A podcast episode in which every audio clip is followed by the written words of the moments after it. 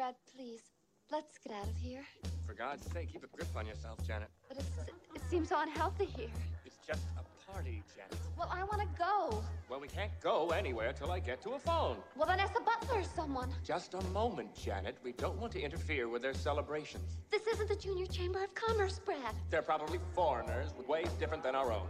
They may do some more folk dancing.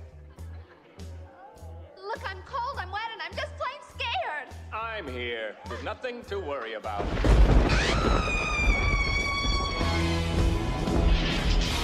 How'd you do, I? See, you've met my faithful hand in hand.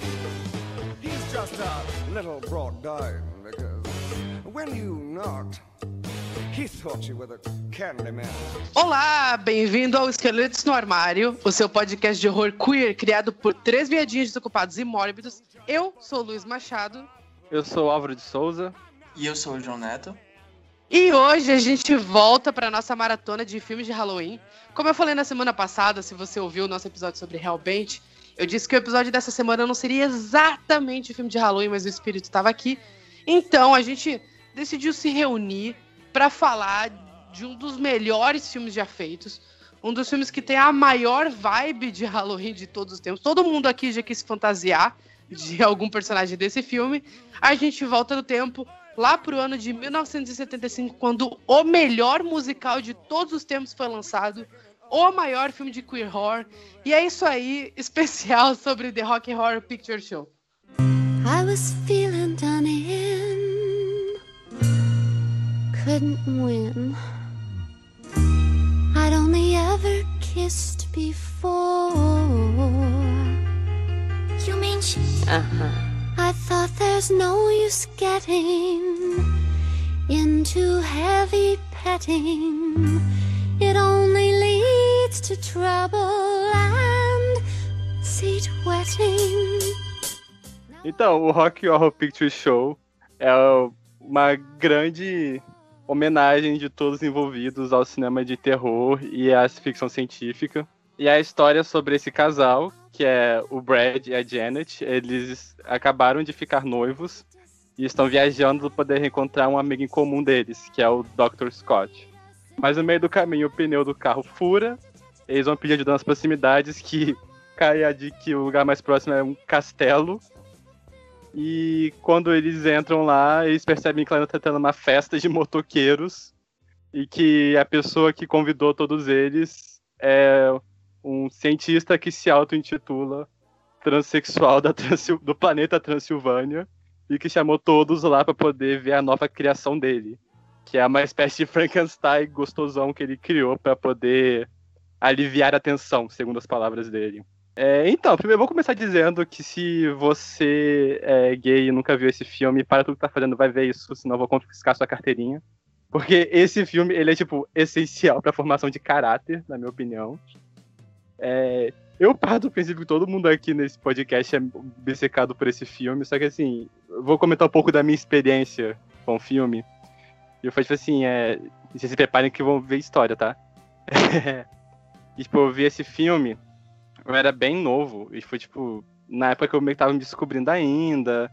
E teve dois filmes que foram muito importantes pra minha formação, né? Que foi quando eu vi Brokeback Mountain na Globo, escondido dos meus pais de noite. E no mesmo ano, eu acalhei de ver o Rock Horror passando no Telecine. E, tipo assim, foi tipo, duas experiências completamente diferentes, porque o Brokeback Mountain é um filme super dramático e tal, enfim, não vou falar sobre esse filme. E o Rock Horror, tipo, ele tem toda essa coisa de celebração, é um filme que ele é super alegre, tipo, como é bom você experimentar, não sei o que, sei o que lá. Como é bom você, tipo, uma exaltação da sexualidade. E enfim, tipo, e, teve, e nesse momento que eu tava descobrindo que eu era pré-adolescente ainda, eu lembro que foi entre o sétimo e oitavo ano que eu estava, eu fiquei completamente obcecado por esse filme. Aqui em casa a gente tinha Sky na época, e a Sky tinha a opção de você poder gravar os programas. E aí um dia passou na televisão, eu gravei, e sem brincadeira, teve um período no qual todo dia eu chegava da escola, que eu estava de manhã, e eu dava play no filme. Eu vi esse filme, tipo, acho que todos os dias durante um, um semestre inteiro, praticamente. eu tinha decorado todas as falas, tipo, todos os erros de continuidade e coisa do tipo.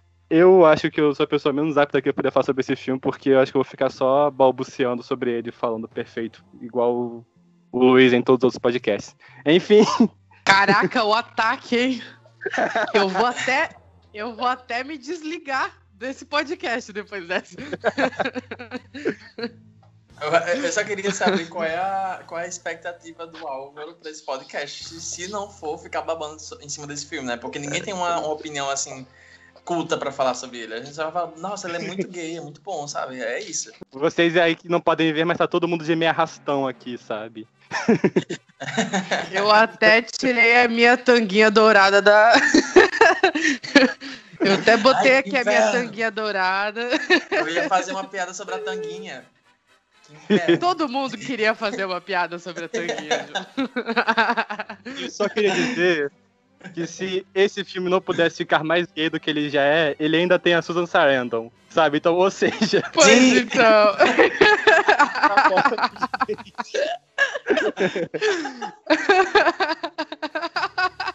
Ai, eu, eu fiquei tão tudo. animado Ai, que eu me gente. atropelei e eu acabei esquecendo de falar, tipo assim, que o filme, na época que ele saiu, ele acabou sendo um fracasso, né?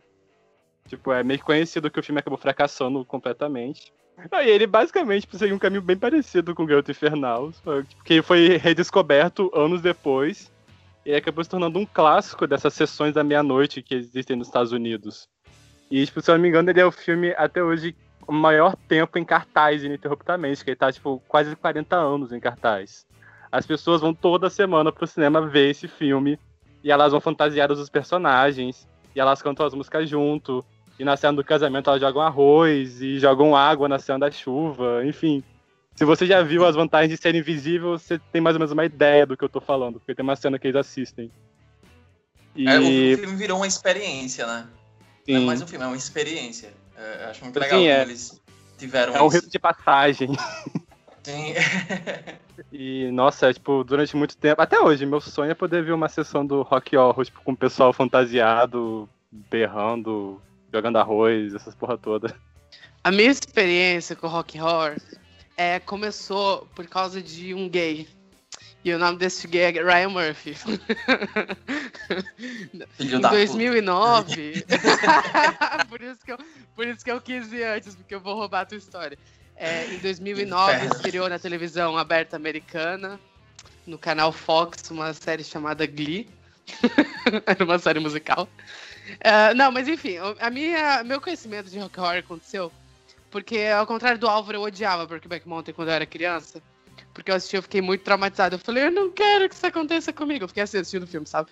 E daí, eu- pulando essa parte, é, eu acho que ah, entre as primeiras coisas que eu me lembro de assistir na TV e pensar e perceber que, tipo, tava tudo bem ser gay, sabe? Foi com Glee mesmo. É, eu me sinto muito geração Z, millennial, sei lá. Nem millennial, geração Z falando isso, mas é verdade. Glee foi muito importante na vida de muita gente. Eu vi a série quando ela estreou, eu me lembro de, tipo, sentar na Fox, assim, ver as- os trailers. Já gostava de musical na época e pensar, meu Deus, vou ver Glee. É, assisti a temporada semana a semana e foi uma época muito obscura em que você tinha que entrar, tipo, em comunidades, em fóruns para em fóruns de legenders. Vocês lembram disso? Que as pessoas ficavam legendando os episódios. E saía, tipo, eu lembro que os episódios de Glee, se não me engano, eles saíam na terça e a legenda saía na quinta, era alguma coisa assim.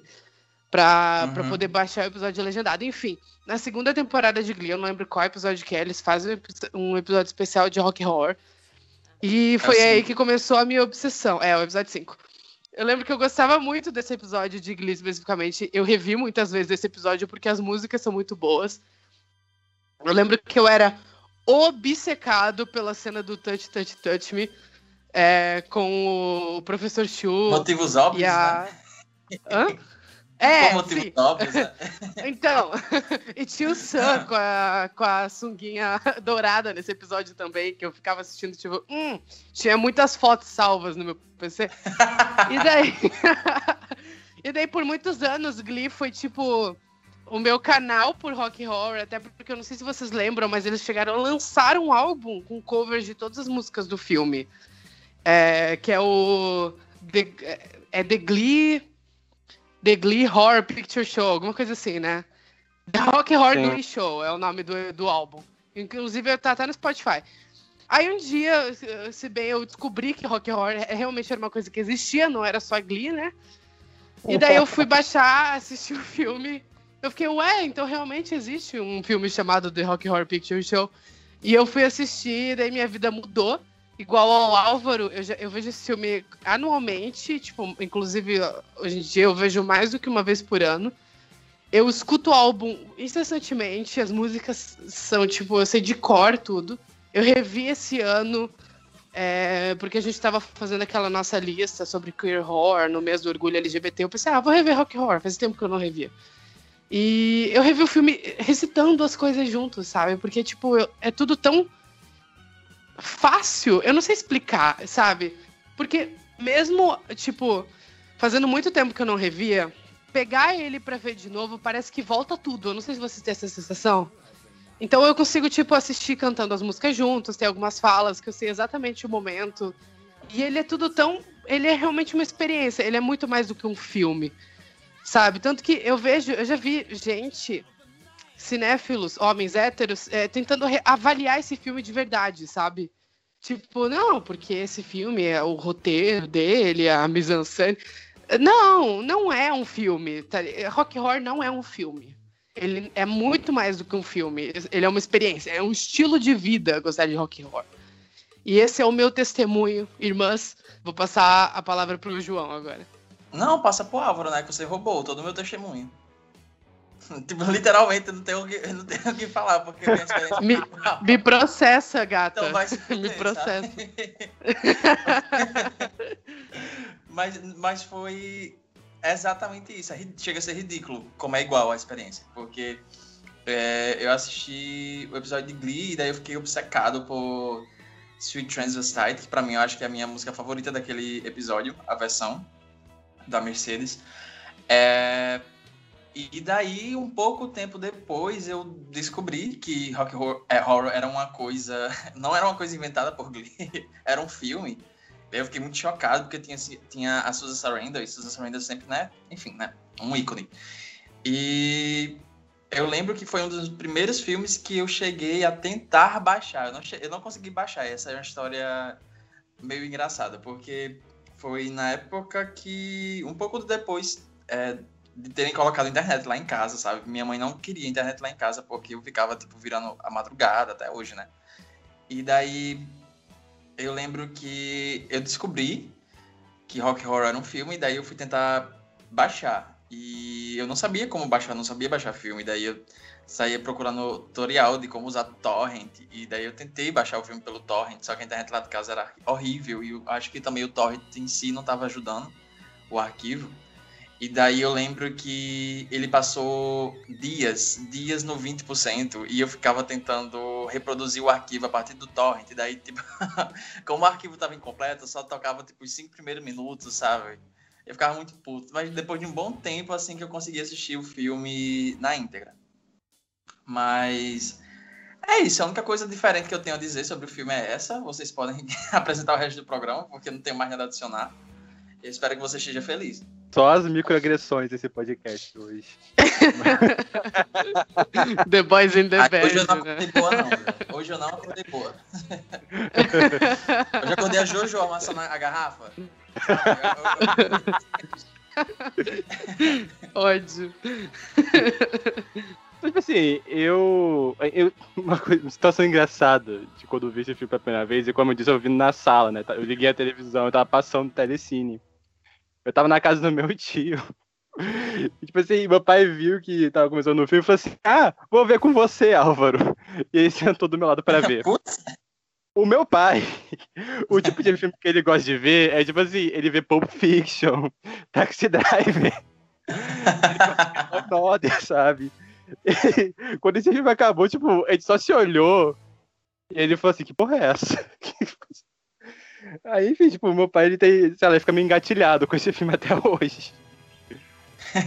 É tipo, não vamos conversar sobre essa experiência mais, viu? Para fingir que. Não, aí eu lembro que no áudio do meu surto, eu, tipo, pedi pra ele comprar o DVD pra mim. Aí, tipo, ele comprou e falou, é só porque é seu aniversário, por mim eu não daria.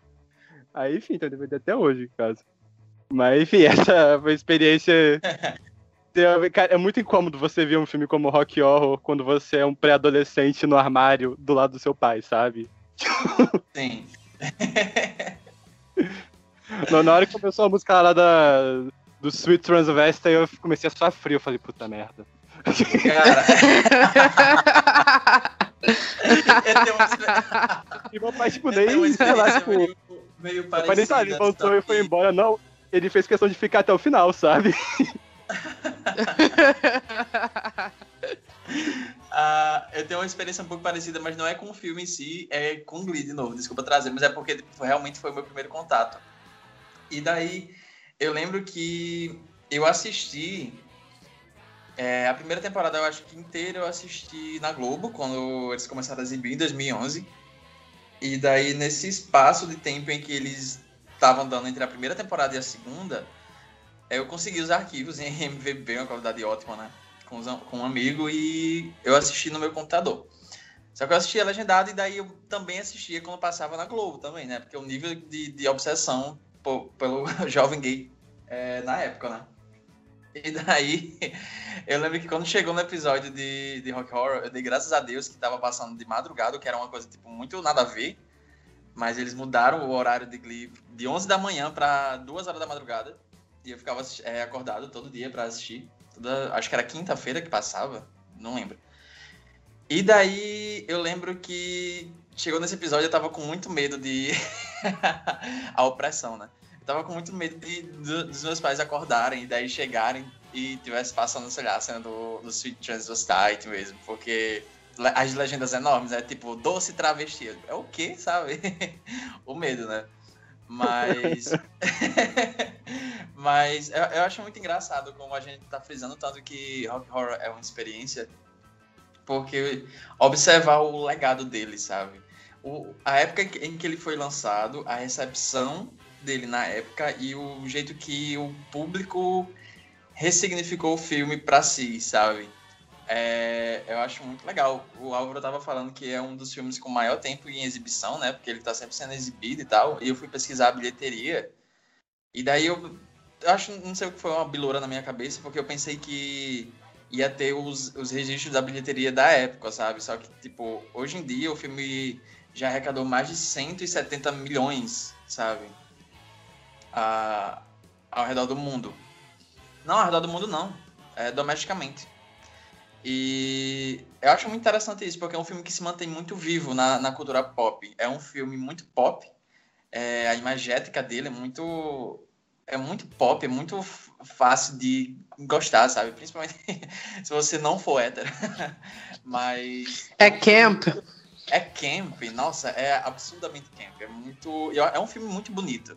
É um filme com um visual muito marcante, sabe? E o Luiz falando que é um filme fácil de assistir e, sei lá, repetir as coisas, saber as músicas e as falas, etc. Porque eu acho que tudo nele é muito marcante. É algo tão abertamente tosco que, sei lá, as falas não, não passam direto pela sua cabeça, sabe? Fica marcado. O elenco também é maravilhoso e as músicas é, é difícil você não você terminar de assistir Rock Horror e não ficar um pedaço em você, sabe? Tipo assim, eu acho que até mesmo as coisas meio toscas do filme coexistem tão bem com essa intenção de ser, tipo, uma homenagem a filmes de terror e ficção científica B, sabe? Aquele raio tosco lá que parece que foi desenhado no direto negativo. A ideia inicial, tipo, não era nem aquela famosa cena da boca cantando, que o filme começa com a boca vermelha cantando. Tipo, a ideia era fazer meio que uma Hum. montagem com cenas de filmes de ficção científica, né? Porque a música vai citando um monte. E só que eles não tinham dinheiro pra poder pagar pelos direitos autorais das imagens, então eles acabaram improvisando. Mas eu acho que tudo casa tão bem, sabe? Tipo, mesmo o que poderia ser considerado um erro, eu acho que casa tão bem com, com a estética e a proposta acaba dando um negócio tão único, sabe? E ai, é isso que eu tenho a dizer. É um filme, tipo, que é relativamente raro pra perceber as pessoas fazerem a ligação entre, nossa, gays gostam de terror e ficção científica, não é mesmo? Por alguma razão, é realmente raro as pessoas fazerem essa ligação. E esse filme faz tipo, isso de forma muito clara, sabe? Que o pessoal aumenta meu apego por ele. Eu gosto, eu gosto muito também como esse filme ele conversa completamente com o momento histórico que ele está inserido, sabe? Tipo, por exemplo, é, a gente sempre fala aqui sobre entender filmes e séries, coisas como recortes socioculturais do momento em que eles foram feitos. Né? É, é muito difícil você criticar uma coisa com um olhar de 2020 que foi feita nos anos 70. É, muita gente não sabe, Rock Horror, antes de ser um filme, ele era uma peça de teatro feito no final da década de 60. Alguém averigua para mim aí, mas se eu não me engano, foi em 1969 que eles lançaram a peça, teve a primeira montagem. E eu gosto muito como o Rock Horror, ele tá muito inserido nos anos 70, o filme principalmente, porque se vocês bem lembrarem, os anos 70 foi um momento de liberação, principalmente nos Estados Unidos. É um momento de fortalecimento, principalmente do movimento feminista, né, é, lá nos Estados Unidos e do movimento gay também. É, vem de uma fase muito conservadora do, dos Estados Unidos da década de 50, 60, para os anos 70, em que foi esse momento de liberação, né? E daí o conservadorismo volta depois no governo Reagan nos anos 80. Mas eu acho muito engraçado. Não é engraçado, eu acho muito interessante olhar o rock horror com essa perspectiva do que ele está querendo dizer, porque além de ser um pastelão, uma coisa idiota, uma ficção científica de horror, é, uma coisa gay, camp, divertida, musical. É um filme extremamente despretensioso. Ele não quer ser mais do que uma farofona divertida para você assistir com um sorriso no rosto de orelha a orelha. Mas ele tem um comentário ali dentro. E eu gosto como até esse comentário ele é escrachado, ele é estúpido. Se você prestar atenção na história, você tá vendo o, o corromper de um jovem casal conservador né? Eles, o Brad e a Janet, eles são o, a lata, né? O, os bonequinhos do casal conservador. O filme começa numa igreja, é muito simbólico que ele comece dentro de, um, de um, numa festa de casamento numa igreja. E daí eles vão parar nesse lugar com essas pessoas sexualmente desviantes. E daí o Brad e a Janet, eles vão entrando tão fundo nesse universo maluco que eles vão se corrompendo com aquelas coisas que vão acontecendo. Então, o Brad transa com o Frank num momento, a Janet descobre isso e decide perder a virgindade dela com o monstro, né, que é o Rock, e no final eles estão completamente entregues a toda aquela maluquice, toda aquela libertação que aquele ambiente trouxe para eles, né? Tanto que a música ali perto do final que o Frank canta é entregue-se totalmente ao absoluto prazer, né? E essa é a a grande mensagem do filme. Eles acabam se descobrindo ali é, sexualmente e tendo essa libertação dessa modelo de, de casamento, talvez, assim, gente, eu tô pirando aqui, é, conservador que eles estavam inseridos no começo do filme. Enfim, eu sinto muito isso. Sempre que eu assisto, eu penso, olha lá, olha lá os crentes descobrindo que fazer sexo é gostoso, sabe? É tipo isso.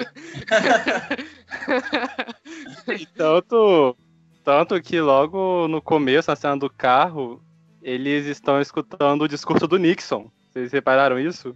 Tipo, é o discurso de renúncia do Nixon que eles estão escutando. E a gente faz, tipo, um comentário super, sabe, tipo... Ai, esses motoqueiros que arriscam a sua vida, eles não têm respeito pela vida própria, sabe?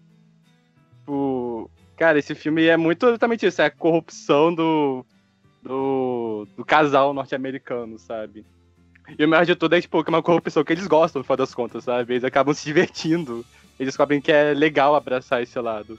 É, tipo assim, e a gente fala muito sobre cinema queer e tal. Tipo, é sempre importante pontuar que queer não necessariamente é sinônimo de LGBT.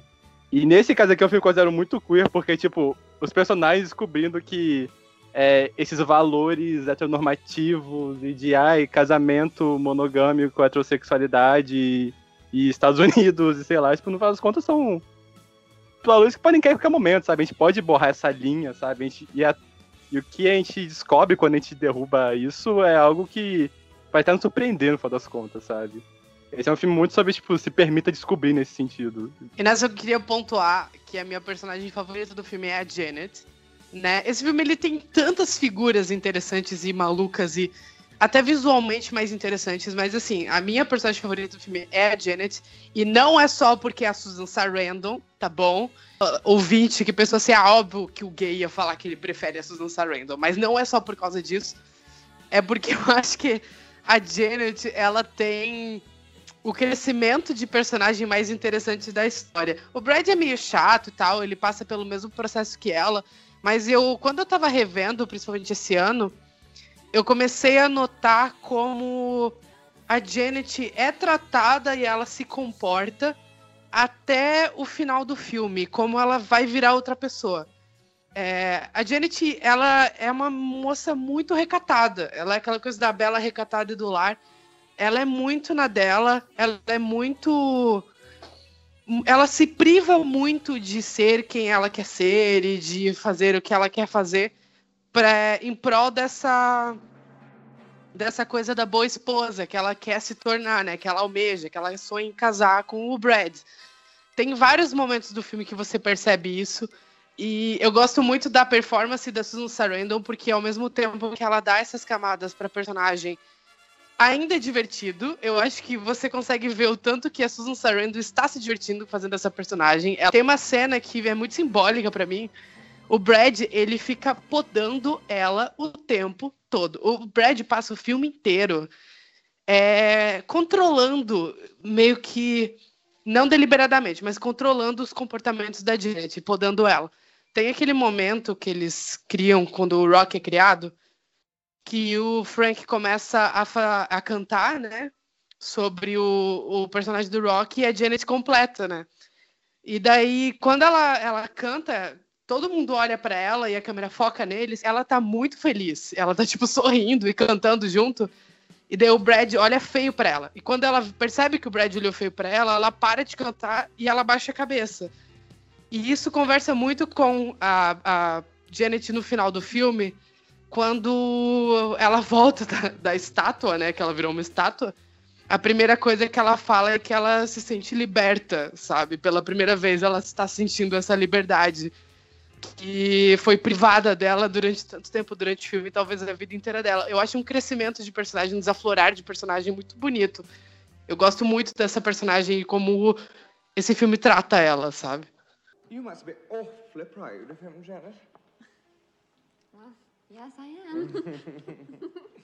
É, e uma coisa que eu acho muito interessante é que nessa cena dessa música final, que eu acho que essa música final é. Não é a música final, né? Tipo, tem outras depois. É Roast My World.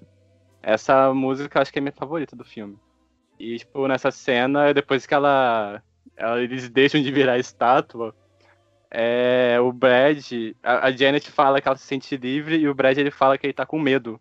Então acho muito interessante ver, tipo, como é, pra Janet, tipo, essa nova experiência, essa, tipo, verdade que se abriu para ela. É algo, tipo, que ela se sente livre e o Brad, essa liberdade, parece que deixa ele assustado, sabe? Eu acho isso muito interessante. E em relação a personagens favoritos, é, cara, eu não sei dizer qual é o personagem favorito. Tipo. Assim, eu, obviamente eu gosto muito da Janet e do. E do Frank Futter, mas basicamente mais porque eu acho que eles são os melhores atores. mas eu acho, tipo, o personagem que eu simpatizo mais, tipo, desde a primeira vez que eu vi, é o Rocky. Tipo, acho que é porque basicamente ele é o monstro do Frankenstein e eu gosto muito do monstro do Frankenstein, sabe? Esse personagem meio inocentão e bobão que meio que não pediu para nascer. E é o coitado que mais sofre no filme também, bicho. Eu fico com muita dó dele. E ele tem vantagem de ser gostoso também, isso ajuda muito. ah, meu personagem favorito, eu, eu não sei dizer. Eu acho que. Eu, eu acho que é o, o, o Frankfurt. Eu gosto do. do tom cínico dele, sabe? E o Tim Curry tá maravilhoso, né? Mas eu gosto muito do tom cínico do personagem. E a forma que ele desconcerta todo mundo ao redor, sabe? É muito incisivo ele, eu gosto. Aquela cena do jantar, bicho, eu amo aquela cena do jantar. Tá, tipo, Sim. todo mundo cantando sobre o Ed e tá, tipo, super debochada no, na ponta da mesa. What a guys! Muito bom. Eu- Mas eu adoro uma cena que logo que o Frank ele faz o Rock, né? E daí ele tá, tipo, descrevendo tanto que o Rock é gostoso depois da música. Aí ele chega pro, Brad, pro Brad pra Janet e ele fala assim: E aí, o que vocês acham dele? Sabe, daquele jeito. Aí a Janet fala: Eu não gosto de homens com muitos músculos. Aí ela dá um sorrisinho e olha pro Brad. É muito, é muito escroto. Isso é muito bom. Eu acho que ali tu vê como a Sue Sarandon tava se divertindo fazendo esse filme, porque, tipo, ela tá curtindo todas as falas, sabe? What do you think of him? Well, I don't like men with too many muscles. Cara, eu amo, tipo, que o filme coloca lado a lado o, o Frank seduzindo a Janet e logo em seguida ele seduzindo o Brad, falando as mesmas coisas. Nossa, sim, eu amo essa cena. Essa cena é muito boa. cena perfeita. Ai, gente, eu gosto da cena do jantar, que. Aquela cena é muito grotesca, eu adoro aquilo, tipo, dele puxar o pano e ter um cadáver embaixo da mesa. Eu amo Ai, que o filme não faz muito sentido também, tipo, até agora eu não entendi que porra de raio era aquele.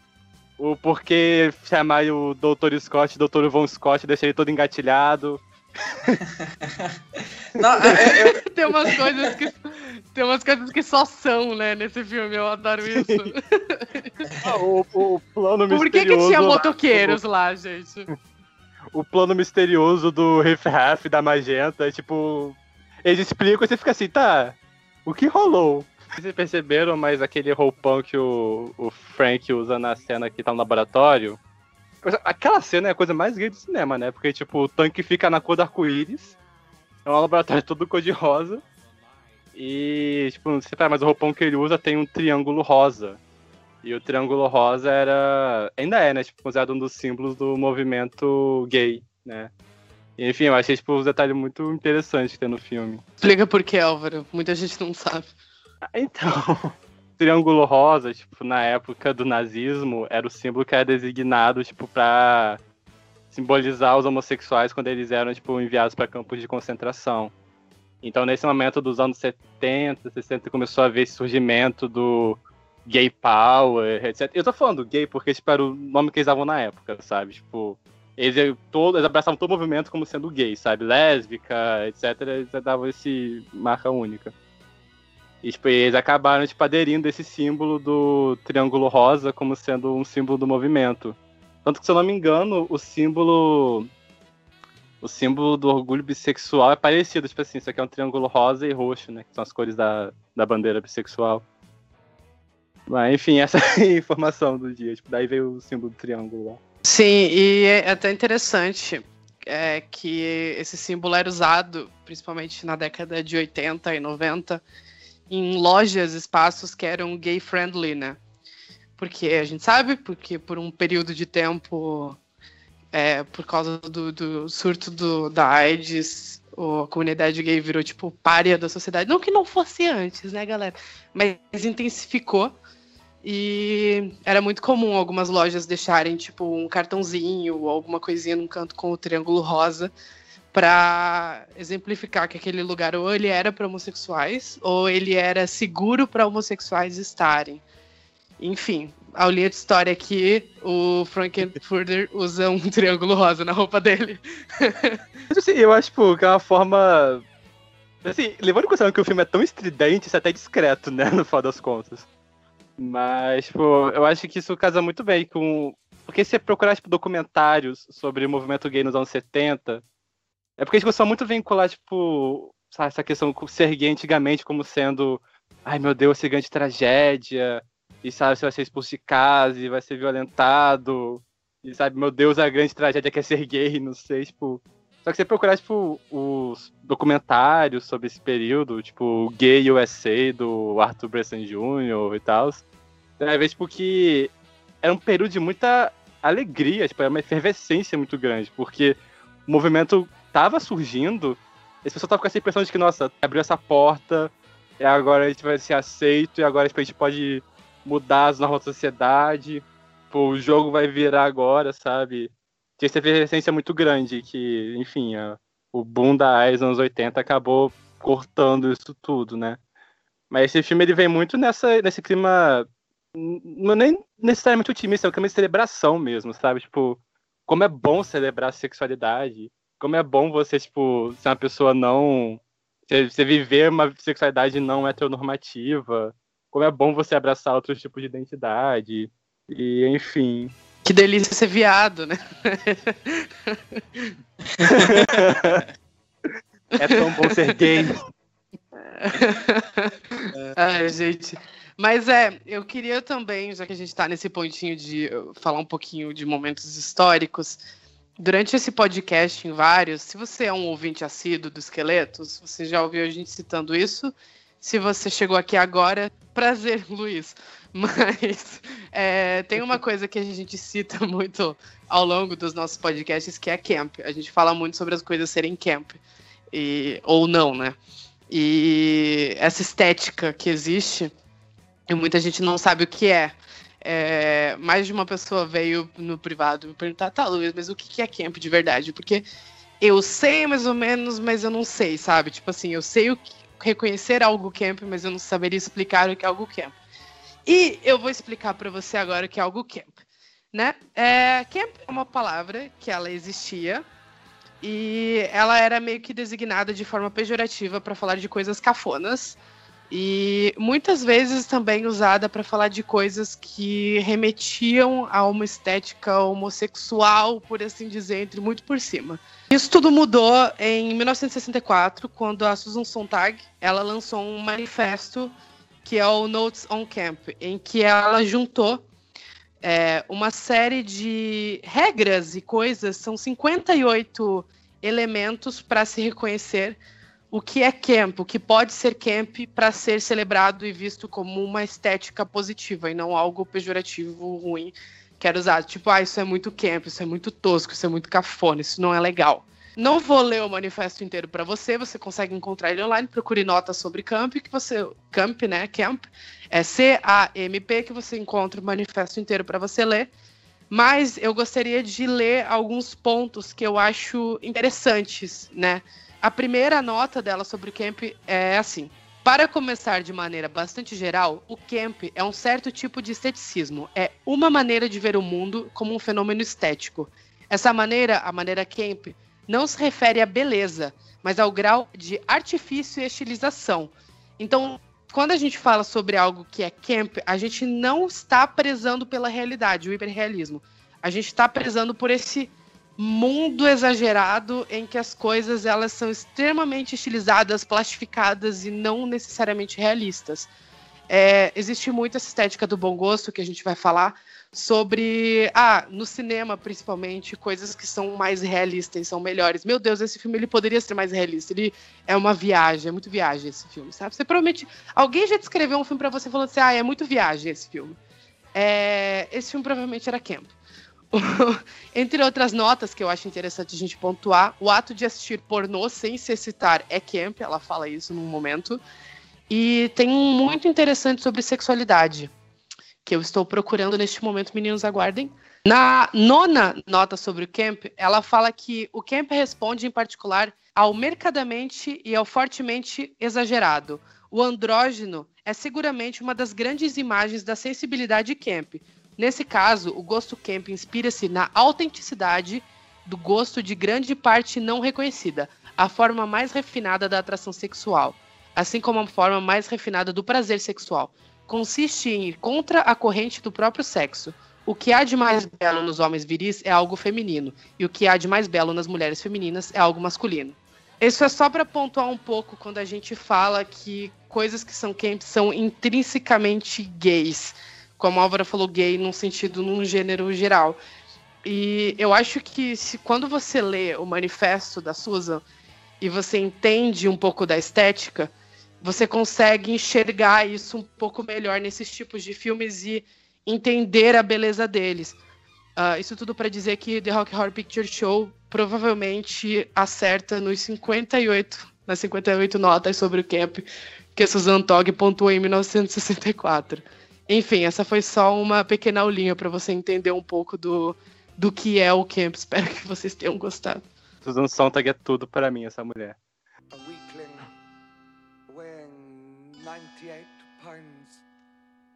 Will get sand in his face when kicked to the ground. and soon in the gym with a determined chin, the sweat from his pores as he works for his cause will make him glisten and gleam and with massage and just a little bit of steam.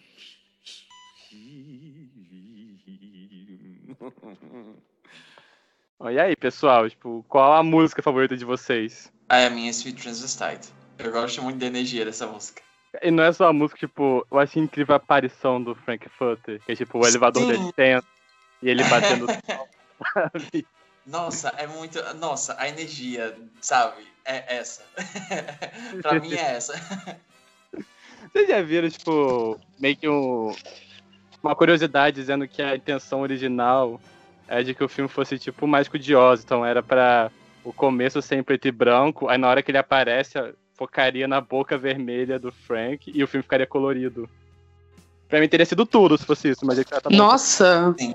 Seria Nossa. tudo! Por que não fizeram isso? Pobreza da produção é o nome. Ai, me alimentaria, me alimentaria muito isso. A minha música favorita, eu vou bem contra a corrente. É, eu vario muito, depende do meu estado de espírito. Eu gosto muito de todas. Mas eu adoro a, a música de abertura, o Science Fiction Double Feature. Eu acho ela tão bonita, sabe? Não é nem pela. pela. Nem é nem pelo, pelo filme, sabe?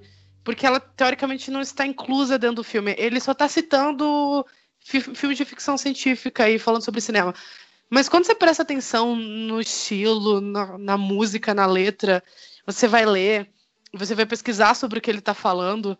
É tão bonito, sabe? É, é uma coisa tão.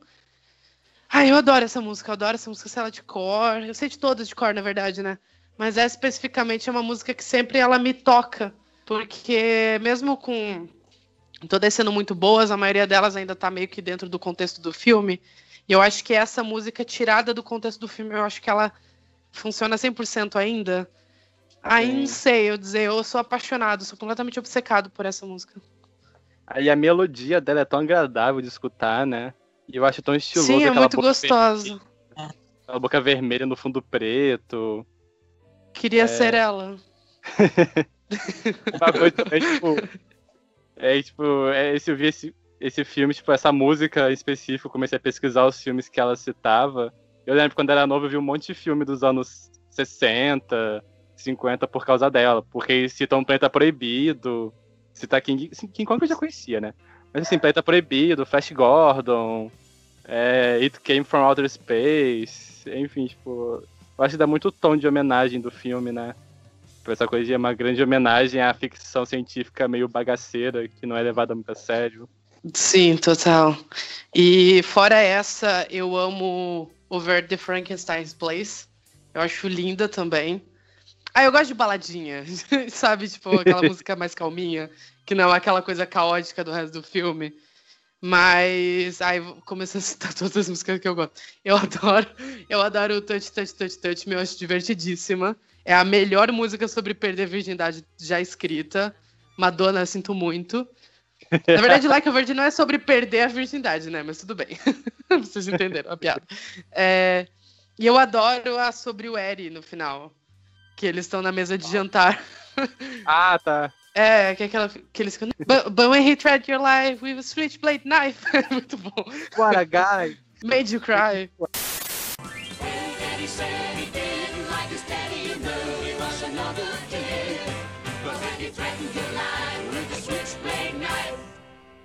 a guy.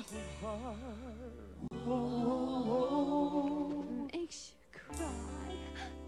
Und I did.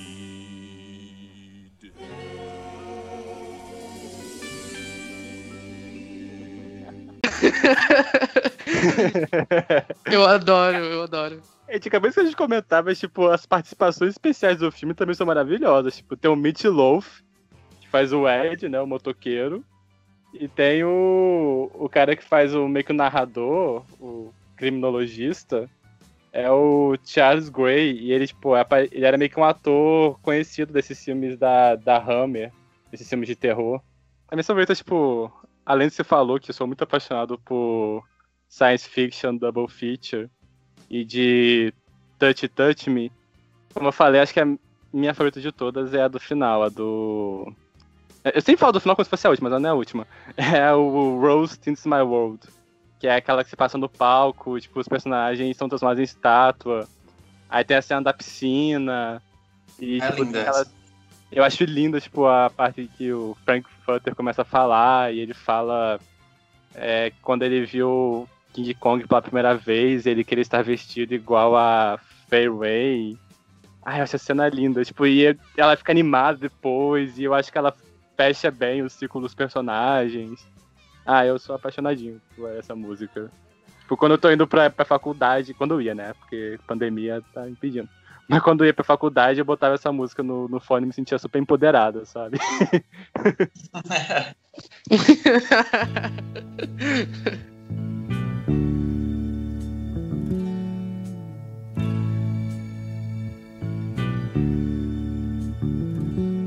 Então, galerinha, e nesse, nesse clima gostoso, nostálgico, nesse clima é, de abraço quentinho que eu espero que o Skeletos tenha te dado, esse foi o nosso especial é, sobre Rock Horror Picture Show para continuar a nossa maratona de Halloween, né? Não é exatamente um filme de Halloween, mas eu acho que é um filme que transmite bem essa sensação fantasiosa, gostosa da, da data comemorativa. É, eu sou Luiz Machado. Você pode me encontrar no Twitter com arroba Menino Pitu, Instagram arroba Machado LUE. E você pode encontrar os esqueletos em todas as redes sociais dele também. É, arroba esqueletos gays no Twitter, arroba esqueletos gays no Instagram, arroba esqueletos gays no Spotify, no Anchor, qualquer lugar, você vai achar esqueletos gays lá com conteúdo queer de terror de qualidade pra você. Eu sou o Álvaro. Se vocês quiserem me encontrar no Twitter, é arroba Álvaro de Souza 98. Eu também tenho um blog pessoal chamado Babadook Gay. E eu também contribuo pro site Neconomic Conversa. E eu sou o João, vocês podem me achar no Instagram, arroba joãoneto_89 e no Twitter, arroba JON3TO. E é isso, galerinha. Give yourself over to absolute pleasure. Don't dream it, be.